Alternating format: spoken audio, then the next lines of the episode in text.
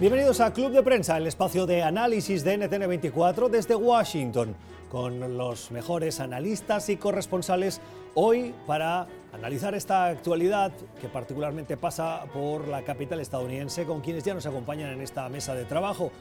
Con José López Zamorano, Pepe es eh, periodista mexicano y es director de noticias de la red hispana. Pepe, ¿cómo estás? Muy buenos días. Gracias, buenos días. Gracias por estar con nosotros. Y también con Juan Carlos Hidalgo. Juan Carlos es analista político y es columnista de La Nación de Costa Rica. Juan Carlos, ¿cómo estás? Buenos días, ¿qué tal? Ya a un día de la semana de Navidad, imagino que preparando eh, las fiestas, supongo. ¿Van a estar aquí o Bueno, el último programa del año para nosotros, ¿verdad?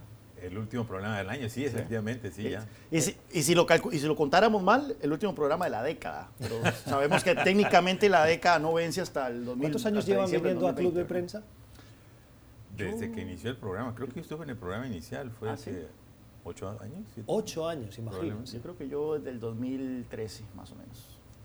Bueno, este programa también ha cambiado y ahora les ofrece la posibilidad de seguirlo a través de nuestro podcast puede suscribirse en Apple y en Spotify y hacernos llegar sus comentarios a través de la cuenta de Twitter Club Prensa NTN24.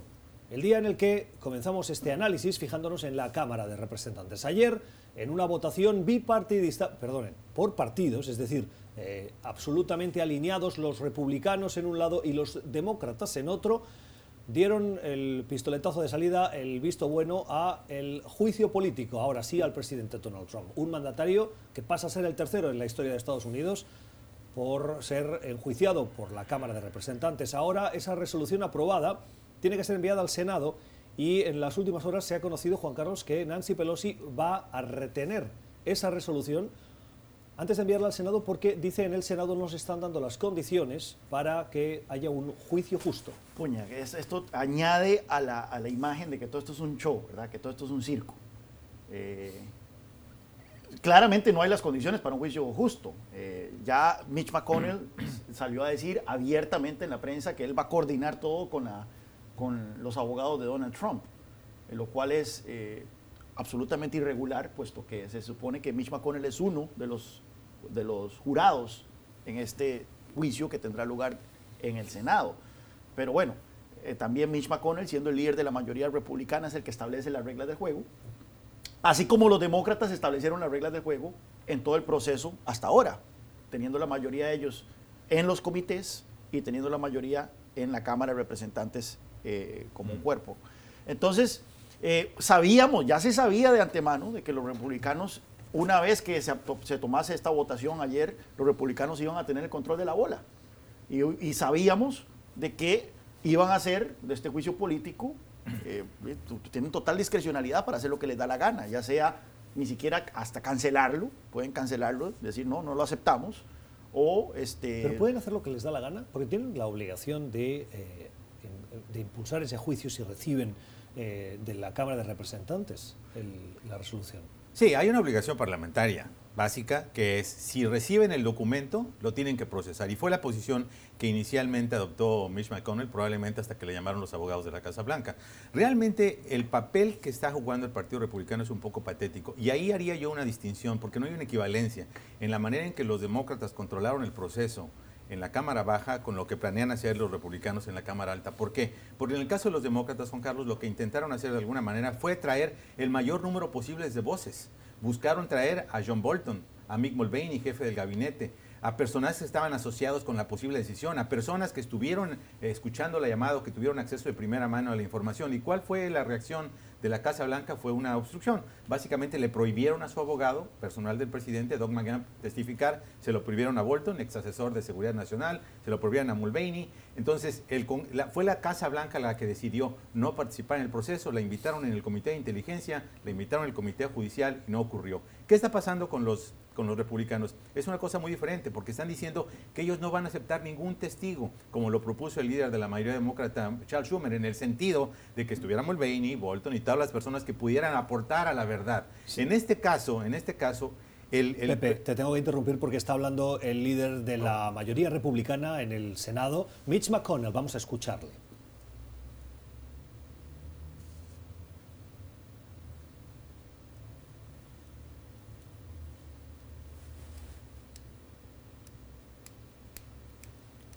¿Pueden poner, por favor, el audio para que lo escuchen los invitados? Gracias.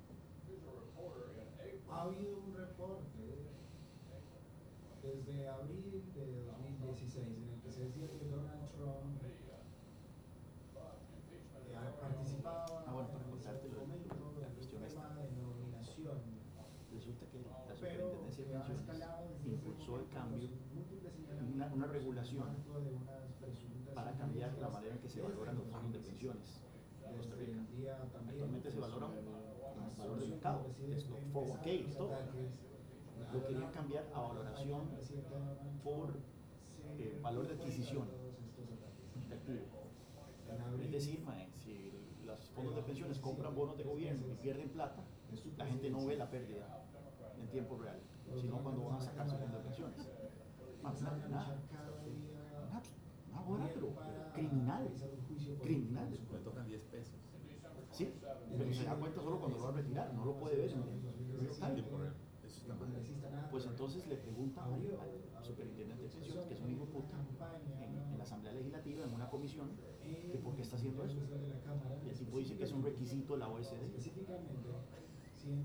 Y unas dos semanas después sale la OECD diciendo que no es cierto, que la OECD más bien encourage a los países a tener adquisición de valor de mercado. Entonces yo escribí un tweet donde puse Álvaro Ramos, superintendente de pensiones, dijo bajo juramento en una comisión legislativa que esto era un requisito de la OCDE. Y ahora la OCDE ha, decidido, ha salido a decir que eso es falso. Ese fue el tweet. Pues entonces el man me está eh, querellando por injurias y calumnias porque puse bajo juramento y el tipo no estaba bajo juramento. Ya qué huevón. O sea, el man no niega que mintió. Pero no bajo juramento. Pero no bajo juramento. No, no procede nada más una corrección Vamos, vamos. Creo que esto es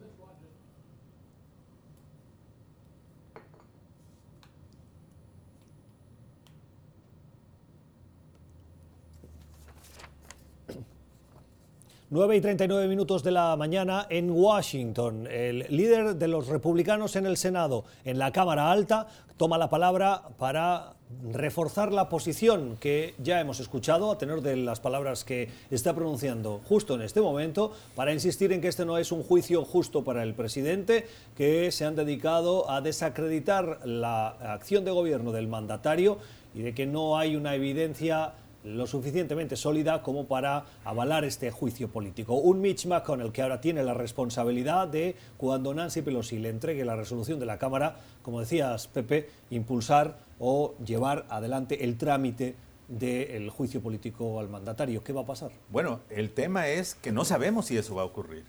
Existe la posibilidad real y también tiene la prerrogativa la Cámara Baja de simplemente retener el documento. ¿Por qué razón? Hay, evidentemente, eso es un proceso político, no lo podemos negar, no es un juicio habitual, ordinario, ¿no? en el cual hay testigos, hay eh, pruebas de descargo. En esta ocasión es un juicio político. Y lo que los demócratas me parece que quieren evitar es que haya un proceso tan injusto en el Senado, absolutamente rápido, donde no haya oportunidad justamente de poner las pruebas que llevaron a este juicio político y que al final del proceso el juez John Roberts diga el presidente ha sido exonerado, le dé con el mazo y esa imagen del presidente exonerado la utilice Donald Trump de aquí a las elecciones de noviembre próximo y acuse a los demócratas de llevarlo por una cacería, una vendetta política, todo el argumento. Entonces, ahorita no sabemos si eso va a ocurrir y es un poco justificable la actitud de los demócratas, si me permites, porque básicamente los republicanos han dejado de ser el partido de los conservadores se han convertido en el partido de Trump. no porque pudiera, sea ilegítimo que estén de acuerdo con el presidente, sino porque han cambiado los propios estándares que ellos establecieron para el impeachment de Bill Clinton, ahora no se los están aplicando al señor, al señor Trump, como lo hizo el propio eh, senador Lindsey Graham, etcétera. Entonces estamos viendo que el Partido Republicano no está actuando como un jurado imparcial que se lo mandata la Constitución y por lo tanto tendrían razón los demócratas de alguna manera de tratar de mover el proceso o utilizar el impeachment como una palanca para que sea un juicio justo. Ahí hay que, tomar, hay que, hay que hacer una, una, anotación a lo que vos señalabas de que los demócratas hicieron un juicio justo, un proceso justo, pero hay que ver el argumento No sé la palabra justa, dije, por lo menos dieron la oportunidad de la Casa Blanca de participar y la Casa Blanca lo rechazó. Pero una de las quejas de los republicanos es que ellos querían llamar testigos. Recordemos que hubo un cambio de procedimiento hace unos años, que fue hecho por los republicanos, por cierto.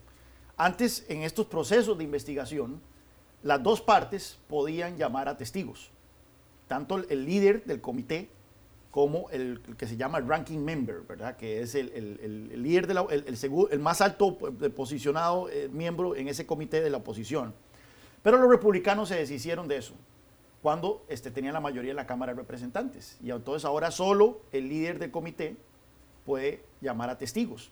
Entonces, en este proceso, los republicanos dijeron, nosotros queremos llamar testigos, y los demócratas dijeron, señores, ustedes cambiaron las reglas, Ahora solo nosotros podemos llamar testigos. Entonces los republicanos han salido a decir, no nos permitieron llamar testigos. Entonces, nada más para que veas que, la narrativa republicana también va porque no se les permitió a ellos llamar a sus propios testigos en este proceso en la Cámara de Representantes. Entonces, ¿por qué ahora los demócratas pegan el grito hacia el Porque los testigos que están llamando los demócratas, Juan Carlos, son testigos relevantes.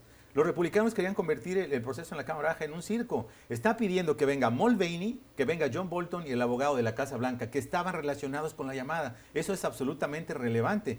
Y la, y la pregunta que nos hacemos es esta, si estos testigos fueran simplemente neutrales, si no pasó nada, como dice el presidente, que fue perfecta la llamada, si los republicanos tienen razón y es apropiada, ¿por qué razón no aparecen? ¿Cuál es el problema? Dame la respuesta. No, no, yo no la tengo. yo, lo que estoy diciendo es, hay que ver, porque si en algo ha sido, han sido muy exitosos los republicanos es en, marcar el relato de todo este proceso. Por lo menos, eh, por lo menos mi punto de vista es, si la líder de la Cámara Baja, Nancy Pelosi, no mueve este juicio político pronto al Senado, es una derrota monumental para, para los demócratas.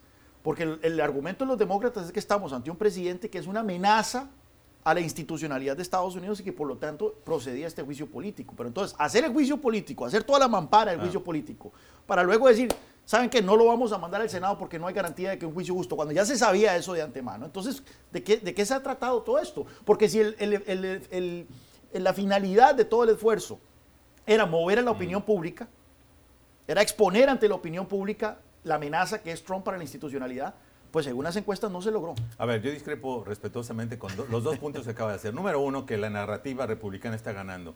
Las encuestas tienen al público de Estados Unidos dividido por la mitad y la última estaba dos puntos por encima el nivel de estadounidenses que están a favor de que el presidente sea llevado al juicio de destitución. Ahora, cuando hablas de, que los demócratas perderían por no hacerlo, creo que están exhibiendo algo que a todos los que hemos seguido el proceso nos ha quedado muy claro. Las evidencias no han sido puestas en disputa. Lo que sabemos que ocurrió el 25 de julio en la llamada con el presidente de Ucrania, el hecho de que se condicionó la ayuda, que solo se liberó hasta que esto se convirtió en un escándalo, que solo se habló de que no había un quid pro quo hasta que apareció en los periódicos, que el embajador Gordon Sondland dijo que sí había un quid pro quo. Bueno, lo dijo hasta Mick Mulvaney en televisión, lo, dijo, lo, dijo Rudy Giuliani al New Yorker, que ellos querían quitar a la embajadora porque no quería proceder para facilitar la investigación de Joe Biden. Ninguno de esos datos, hasta donde yo he escuchado, ha sido disputado, Juan Carlos. Y esa es la base del encauzamiento de los demócratas. Si los republicanos creen que su narrativa es políticamente ganadora, puede ser, no lo sabemos. Es la primera vez en la historia que un presidente de primer mandato es llevado a este juicio de destitución. Ya vimos lo que pasó en 1998 con Bill Clinton. En los siguientes dos años perdió el, presidente de la Cámara de Representantes su, escaño porque el señor eh, Newt Gingrich, precisamente como resultado de las secuelas, a lo mejor al final les beneficia políticamente, a lo mejor galvaniza la base, pero que objetivamente puedas decir que tienen razón en proceder como lo están haciendo, en mi opinión, no es un argumento justificable. Son las 10 y 45 de la mañana en La Paz, Bolivia, las 11 y 45 en Buenos Aires, donde está ah, asilado el expresidente Evo Morales. Un Evo Morales que ha recibido la noticia de que el gobierno de Bolivia, el gobierno de transición, ha impulsado la orden de detención, de su detención. Eh, Evo Morales, desafiante, ha dicho que no teme que le detengan y que va a seguir trabajando por su partido, eh, el Movimiento al Socialismo. Em, un Evo Morales que, eh, según el gobierno de México, sigue en trámite, esperando el trámite de su solicitud de asilo. Sí, a mí los cargos de terrorismo y sedición me, producen cierta, cierto nerviosismo, no me gusta, son, son cargos muy fuertes y tienen una gran connotación política. Y bueno, es aquí el que, ¿cómo se llama? El, el, el, que mata por, ¿cómo se dice el dicho? El que mata por hierro. Por hierro muere. Muere, ¿verdad? Porque si hay alguien que utilizó la figura del terrorismo eh, para perseguir a rivales políticos, enemigos políticos, fue Evo Morales. Eh, así que ahora le están aplicando a él, pero eso no quiere decir que sea correcto, entonces simplemente porque Evo Morales lo hizo. Eh, no sé exactamente cómo define la legislación boliviana en términos de terrorismo, pero no veo yo en qué circunstancias incurrió Evo Morales. El elemento fundamental es la llamada telefónica en la que él fue grabado, que mantenía con líderes eh, coca-coleros de eh, la zona, de, creo que es Cochabamba, en la que él les instaba a mantener el corte de carreteras, el aislamiento de ciudades y eh, una cierta resistencia eso alterando el orden público y ahí es donde em, el gobierno ecuatoriano se fundamenta sus... Boliviano. boliviano, disculpe. Sí, este no, pero yo, yo entiendo, o sea, tal vez el término de sedición tendría que ver yo la definición explícita de sedición, porque recordemos que en España se utilizó también los cargos de... Se, se, iba a utilizar los cargos de sedición, pero al final no se utilizaron, ¿verdad? Porque, en contra de los independentistas. En contra de los independentistas catalanes, porque es una figura muy fuerte. Es, un, es, un, es un, una figura legal eh, que es extraordinaria. Entonces, que, Evo Morales haya incurrido en sedición, tal vez pudo haber incurrido en otro tipo de crímenes, como incitación a la violencia. Eh, o alteración del orden público. O alteración del orden público. Pero sedición y terrorismo creo que son cargos muy fuertes, eh, desproporcionados y que no corresponden también desde un punto de vista ya político, no legal, no corresponden, puesto que se está transmitiendo la imagen de que efectivamente estamos ante el uso, la judicialización eh, la politización del, aparato judicial contra un expresidente que salió del poder, según dicen sus seguidores, bajo eh, circunstancias eh, extraconstitucionales. Sí, ah, yo coincido 100% ahí con Juan Carlos, me parece que es excesivo. Yo estaba pensando en lo mismo, en los cargos que se le iban a presentar a Carlos Puigdemont, ¿no? cuando se dio el tema, el tema del movimiento independentista. El hecho de que se le acuse de sedición por una llamada, que es la sedición básicamente un llamado, un movimiento contra la autoridad por medios violentos, ¿no?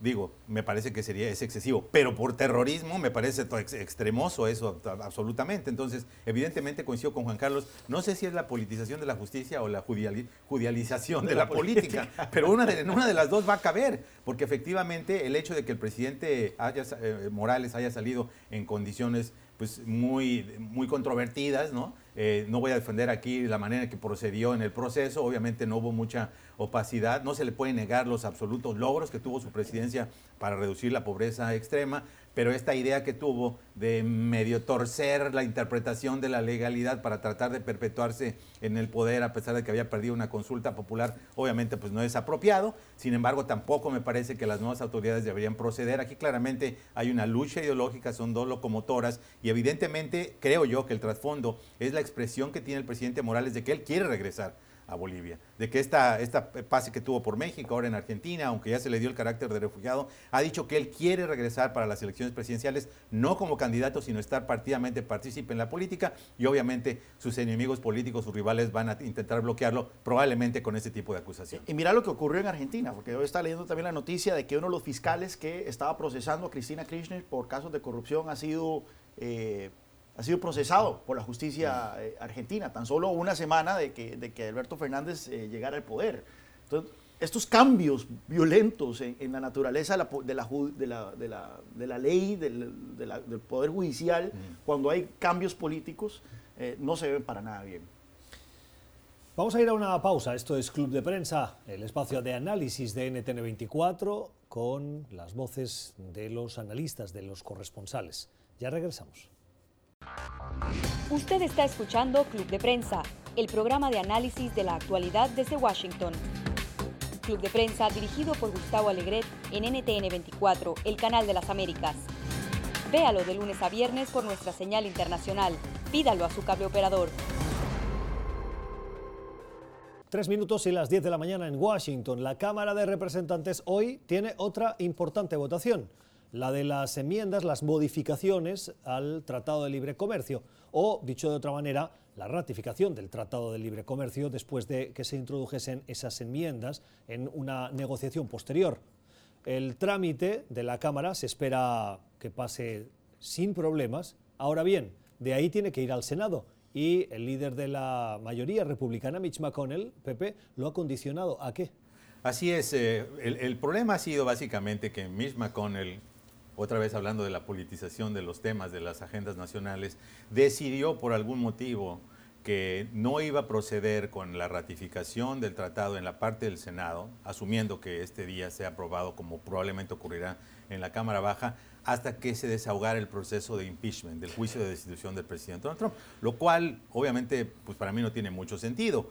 Los legisladores habían dado una muestra de madurez política, tanto demócratas como republicanos, al llegar a un acuerdo de un tema tan significativo en medio del proceso del impeachment. De hecho, estas enmiendas a las que te refieres, ¿no? Que hubo estira y afloje de último momento, pero esas enmiendas se firmaron el mismo día que se presentaron y se votaron las acusaciones en la Cámara de Representantes, en el Comité Judicial, etcétera, no diciendo, ok, eh, Washington no está absorbido, no está consumido por el tema del impeachment, es posible que desahoguemos una agenda constructiva y positiva de cara a las elecciones. ¿Por qué razón? Los demócratas querían y fueron sus bases, les dijeron, no podemos llegar con los electores diciendo el impeachment de Trump, tenemos que llegar con algo positivo. Se pusieron de acuerdo, hicieron sesiones y concesiones y por lo tanto se aprueba el tratado, lo cual me parece a mí personalmente como algo muy positivo, le da certidumbre a todo el aspecto de la inversión en, en Norteamérica, quita elementos de, elementos de incertidumbre, etcétera, etcétera, eh, moderniza lo que era ya el marco que existía desde hace 25 años, pero ahora el hecho de que el líder McConnell diga está ligado al impeachment, pues arroja un poco una nube de incertidumbre,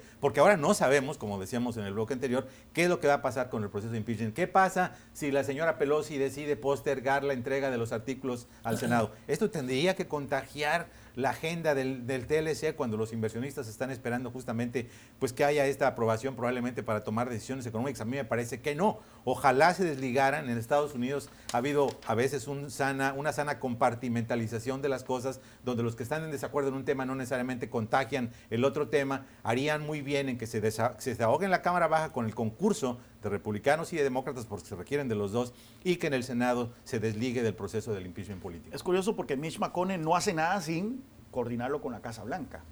Y si hay una urgencia por parte de Trump de que esto se apruebe, porque sería visto como un logro de su presidencia, eh, entonces es contraproducente lo que está haciendo Mitch McConnell eh, con los intereses del presidente. Entonces me parece extraño que, que Mitch McConnell salga con eso.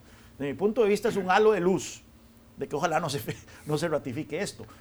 Yo, como lo comenté aquí el martes, no me gusta el TEMEC en el sentido de que viene a disminuir el libre comercio entre los países de Norteamérica. O sea, tenemos un, NAFTA, un, un, un TLCA, eh, Teleclan, ¿verdad? Que es bueno, y el TEMEC es un sustituto inferior en calidad. Viene principalmente a minar la competitividad de México en materia automotriz. Pero, Ahora bien, sí, está el tema de la, la incertidumbre. dice todo lo contrario. Está, Ellos explican que lo que han hecho es una actualización del tratado que hoy está en vigor. Todas las reglas que, que, que introducen en cuanto a contenido, eh, el contenido que tiene que tener el, la industria automotriz de insumos norteamericanos para poder eh, beneficiarse de las reglas, el hecho de que es un tratado que expira, o sea, eso es, hablemos de incertidumbre, los tratados el, yo, recuerden que yo tengo una maestría en comercio internacional, sé lo que me, aquí sí sé lo que estoy hablando, no, no quiero decir que nosotros temas no, pero eh, los tratados no se supone que expiran. Precisamente el, el, gran beneficio de los tratados comerciales es que vienen a darle esa certidumbre de largo plazo a las reglas comerciales, porque es un acuerdo eh, mutuo eh, que obliga a las partes. Pues bueno, aquí el TEMEC, por primera vez, desde que por lo menos que yo sepa, incluye una cláusula que dice que expira a los... No. Esta, a los es, esta cláusula que, que, se llamó... Que la, se revisa, que se no, revisa. Es, esa, lo, la expiración fue una propuesta original de Estados Unidos que se le llamó la muerte súbita, que proponía que en un plazo determinado el tratado terminara a menos que las partes convinieran continuarlo. Ahora quedó absolutamente al revés. El tratado prosigue indefinidamente a menos que las tres partes estén de acuerdo en que no siga. Sin embargo, me parece que es una cosa redundante, es un asunto político. ¿Por qué razón? Porque hay un artículo dentro del tratado que dice que cualquier país con un, un aviso de seis meses puede salir eh, del acuerdo. Entonces, en ese sentido, creo yo que sí se logró cambiar. Yo creo que si, o sea, la, la mayor incertidumbre que tenemos actualmente es si Trump eh, en, un, en un berrinche dice, me salgo eh, del, del, del, del, NAFTA, que ya lo hizo, que ya lo amenazó y supuestamente estuvo muy cerca de hacerlo hace un año o año y medio. Hasta que le explicaron que si lo hacía iba a afectar a muchos estados que se Exacto. benefician del libre comercio, especialmente en la zona agrícola de Estados Unidos, Exacto. que dependen de su comercio Exacto. con México. Entonces, si esta, si esta cuestión no se aprueba pronto, yo no veo a Trump tomando esa decisión ya en plena campaña electoral, porque tendría un impacto significativo sobre sus propios votantes y yo creo que le afectaría sus chances de reelección. A ver, Entonces, mi esperanza, mi fe es de que no se, no se firme.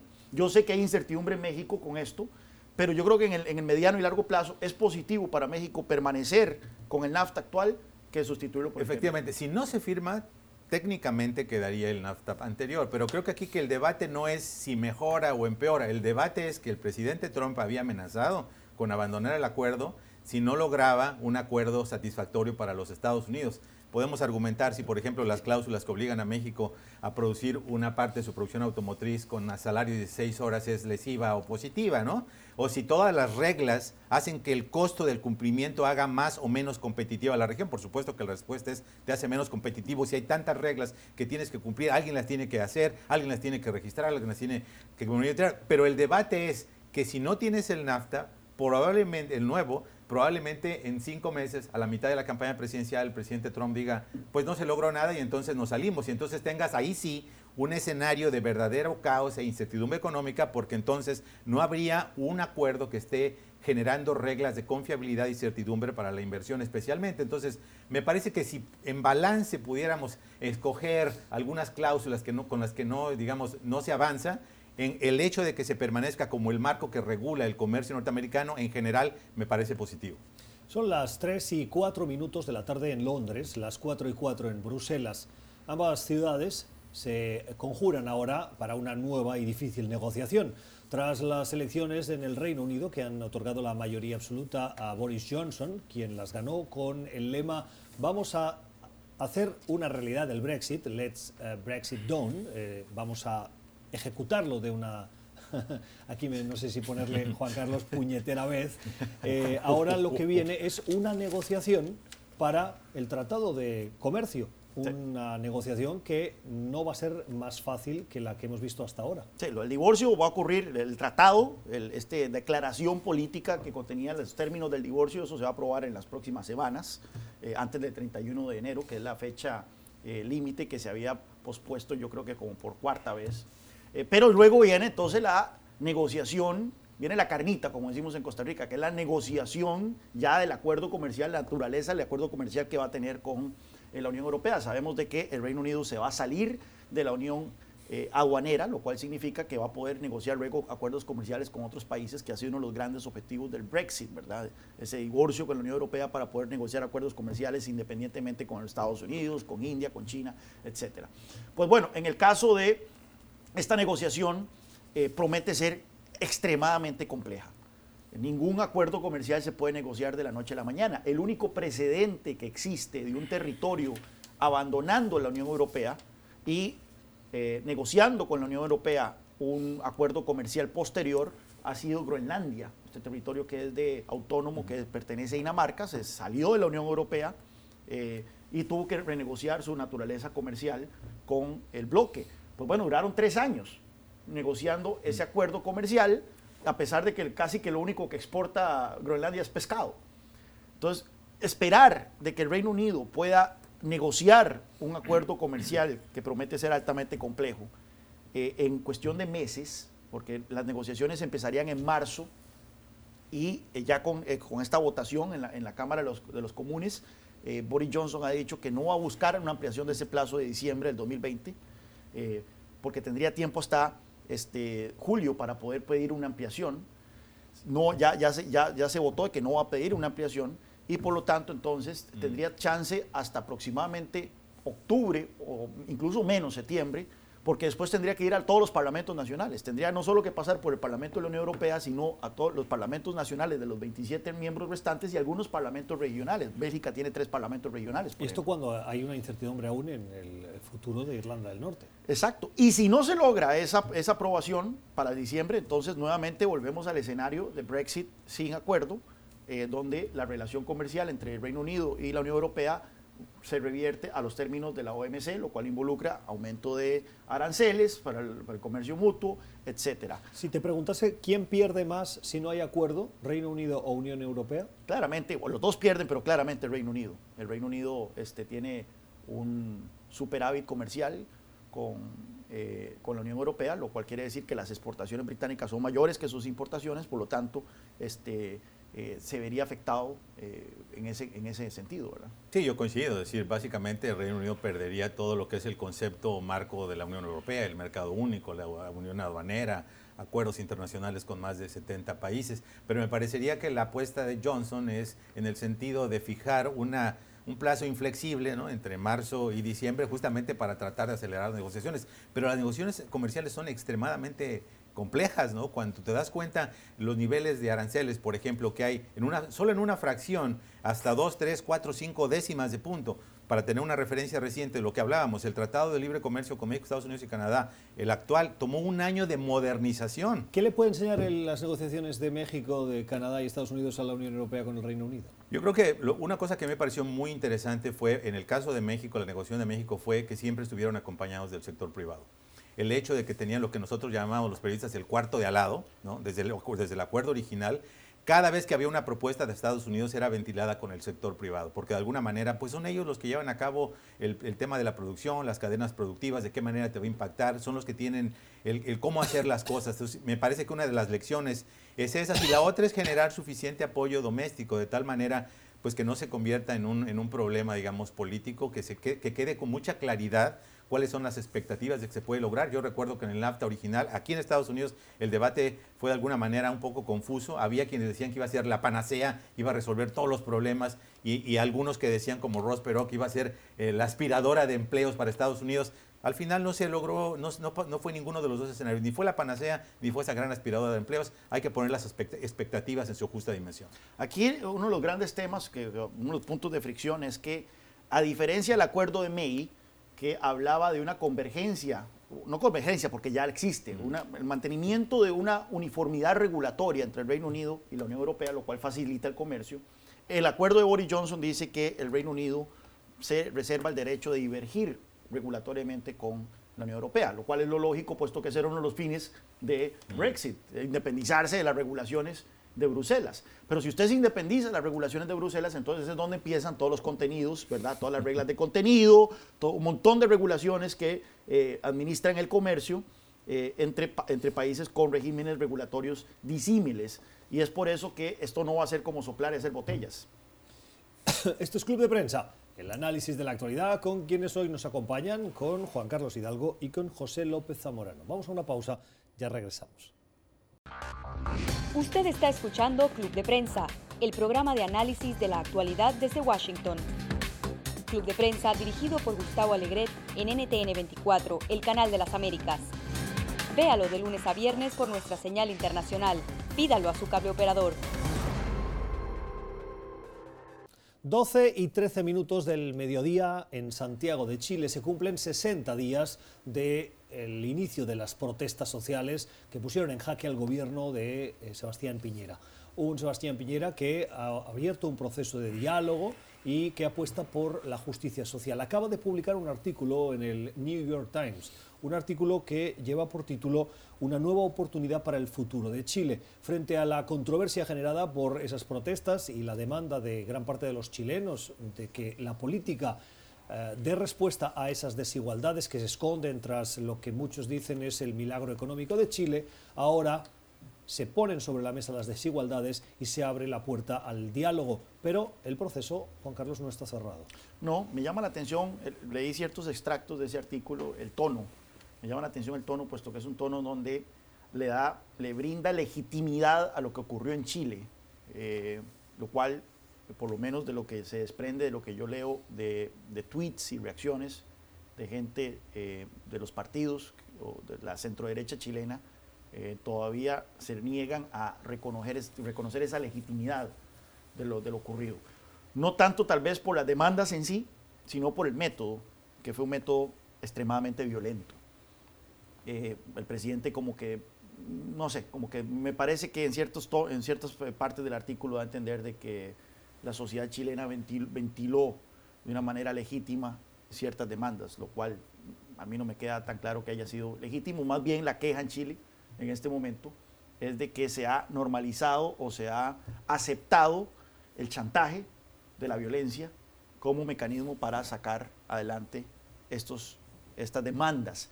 Es interesante, por ejemplo, que este, durante esta discusión que ha habido en el Congreso chileno sobre las reglas para convocar a este proyecto de plebiscito para una constituyente, eh, para un proceso constituyente, eh, la izquierda en repetidas ocasiones amenazó con reanudar la violencia si no se aceptaban sus demandas, demandas sobre participación de mujeres, sobre pueblos indígenas, etc. Lo cual entonces nuevamente eh, refuerza esa, esa, imagen de que es un proceso que se está realizando mm. bajo un chantaje eh, que no es aceptable en una sociedad democrática. La, la amenaza, como lo has calificado, fue para reactivar la violencia o para reactivar las protestas. Bueno, es que esa es la cuestión. Las protestas fueron sumamente violentas. ahí, estaban, ahí estaban eh, eh, a los ojos de todo el mundo cómo se quemaron periódicos, cómo se destruyeron eh, miles de negocios a un, a, un, costo para la economía chilena enorme, cómo se atacaron universidades, se prendió fuego iglesias. O sea, no fue un movimiento pacífico. Yo creo que las movilizaciones sociales, obviamente desprovistas de violencia, son siempre legítimas. Y sí, yo coincido, me gusta el tono que utilizó el presidente porque simplemente podemos comparar lo que ocurrió en otras latitudes, en Venezuela, en Nicaragua, cuando hubo reivindicaciones sociales, cuál fue la reacción de la fuerza pública. En este caso, hay conquistas que son obviamente atribuibles 100% a estas movilizaciones. Hubo un aumento ya de las pensiones, hubo un incremento de 16% a los salarios mínimos, mínimos que van a beneficiar a más de 400 mil personas, hay otro tipo de ajustes, se les va a cobrar impuestos adicionales a quienes tienen, tienen, ingresos más altos, hubo una rebaja simbólica temporal de los salarios de los parlamentarios. Claramente el gobierno de Piñera está diciendo, estoy escuchando, y el hecho de que lo publique en el New York Times le dé y le dé la legitimidad que tú mencionas, Juan Carlos, me parece altamente positivo.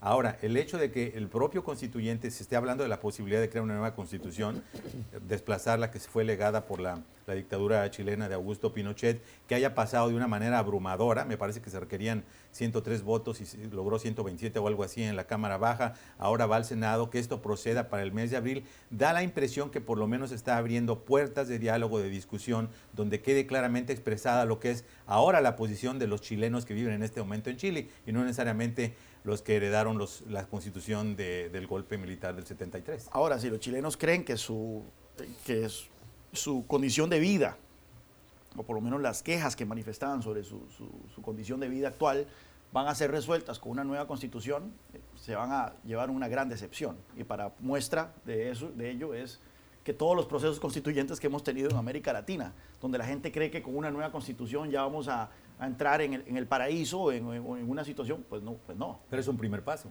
No, mucho, más bien es un, un primer paso para atrás en este caso por lo menos en el caso de Chile, yo siento que la nueva constitución que salga va a ser una constitución que va a minar el sistema económico chileno, que ha resultado ser el más exitoso en América Latina. ¿Cuánto creéis que pesa el eh, pinochetismo social? Es decir, eh, la, afectividad que algunos chilenos que hoy votan derecha eh, sienten esa nostalgia por la dictadura uh, y van a continuar presionando e influyendo. No, claro, la figura de Pinochet sigue siendo fuertísima dentro de los círculos conservadores. O sea, se le ve como un, se le ve como un salvador de Chile. Pongámonos en los zapatos y el argumento. Chile en 1973 era como Venezuela, 500% de este, inflación, 50% de pobreza, un presidente extremadamente autoritario, Salvador Allende, al punto que el Congreso chileno emitió una, un, pronunciamiento pidiéndole al ejército chileno que por favor interviniese ante las repetidas atropellos de Salvador Allende a la Constitución y la institucionalidad de Chile. Son cosas que no se comentan casi sobre lo que ocurrió alrededor de... Brevemente. Estoy sorprendido, parece que acabo de escuchar eh, una justificación del golpe militar que dio No, no, eso- yo lo que estoy en diciendo es que pongámonos en los 1973. zapatos de, de la, línea argumentativa. Pero, eh, pero básicamente lo estás defendiendo. A mí No, me no, yo no parece estoy defendiendo, estoy absolutamente, explicando. absolutamente irracional que se pueda defender un golpe militar, ¿no? Y el hecho de que se le pueda atribuir esta idea que se generó muchos años, yo recuerdo, el modelo económico chileno, porque básicamente era un modelo de apertura económica desprovisto de, garantías de los derechos humanos, ¿no? Y sobre la base de todos los atropellos que se cometieron en los años 70. Te lo digo porque mis maestros en la universidad eran exiliados. Eh, Claro, chile- ¿por, qué cree que la izquierda Y- y- logró la penetrar México? había- ¿Por qué cree que la izquierda logró penetrar Costa Rica? ¿Por qué cree que la izquierda logró penetrar Venezuela? Porque todos los marxistas que estaban en Chile se fueron después y luego eh, exportaron el marxismo a toda América Latina. Juan Carlos, memorando para ti, la izquierda existía en México antes del golpe militar contra Salvador Allende. Pero el- el- lo que yo quiero, lo que chilena yo fue quiero profunda. decir, no sé, no sé, yo, no, yo no, a diferencia de Juan Carlos, yo no tengo ese, ese pulso para decir si es fuerte o no es fuerte, pero las- el movimiento social que estoy viendo me indica para mí que hay, un, hay una nueva generación de chilenos que no están conformes con el status quo, que quieren mayor igualdad económica, mayores aperturas económicas y creen que necesariamente las instituciones no les están respondiendo. Es una juventud que no está ubicada, no tiene una, un- una- un, un sentido de realidad de dónde viene el país y hacia dónde va. Son, si nosotros vemos las imágenes, son mayormente jóvenes que no recuerdan que Chile a 1990 tenía casi un 40 y resto por ciento de pobreza, hoy tiene menos del 10 por ciento de pobreza, que la desigualdad era más alta en 1990 de lo que es hoy, de que la movilidad social es la más alta de América Latina.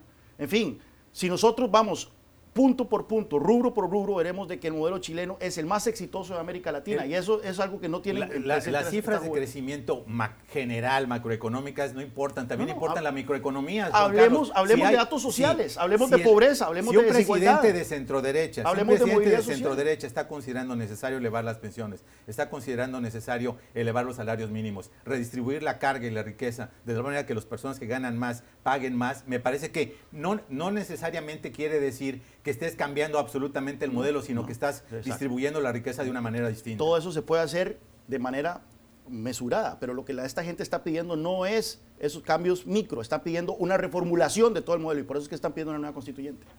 Esto es Club de Prensa, hoy con las opiniones de Juan Carlos Hidalgo y de Pepe López Zamorano. Ya regresamos.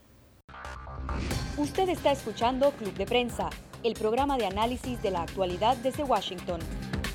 Club de Prensa dirigido por Gustavo Alegret en NTN 24, el canal de las Américas. Véalo de lunes a viernes por nuestra señal internacional. Pídalo a su cable operador. 9 y 27 minutos en San José, Costa Rica. Carlos Alvarado, el presidente, acaba de firmar lo que se conoce como norma técnica que regula el artículo 121 del Código Penal. En ese artículo se incluye el aborto terapéutico y eso ha creado un gran revuelo en Costa Rica, lo que tenía que dar forma a la posible ejecución, Juan Carlos, de eh, esos tipos de procedimientos quirúrgicos, ha generado una gran controversia. ¿Por qué? Sí, el artículo 121 establece que cuando la salud y vida de la madre está en peligro se puede proceder con un aborto terapéutico. El problema es que los doctores no habían hecho eh, uso de ese artículo, no, no habían ejercido abortos terapéuticos porque temían de que no estaba muy claro el lenguaje del artículo y que podrían verse sometidos a eh, procesos penales por hacer abortos. Pues bueno, una promesa de campaña de Carlos Alvarado fue emitir una norma técnica que especificara el proceso y la- las amparo. circunstancias que le dan paro a ese artículo 121. Finalmente ya se firmó eh, después de, varias, de varios meses de dilación, pero la Iglesia Católica ha reaccionado de una manera eh, desproporcionada, anunciando que incluso que amenaza con excomulgar, Excomulgar. excomulgar a las personas que apoyen, que apoyen, no que practiquen, que apoyen el- el- la norma técnica. A mí me parece un paso positivo. De hecho, Costa Rica está acusada ante la Comisión Interamericana de Derechos Humanos por algunas mujeres a las que se les obligó a mantener el embarazo a pesar de que había un diagnóstico médico en el sentido de que el feto era inviable. Ojalá esto de alguna manera actualice la norma jurídica. Esto ha sido Club de Prensa, hoy con las opiniones del analista Juan Carlos Hidalgo, el columnista de La Nación de Costa Rica, y de Pepe López Zamorano, que es periodista mexicano y director de noticias de la Red Hispana. Gracias por habernos acompañado Gracias. y a ustedes por la generosidad de su tiempo. Volvemos mañana a la misma hora.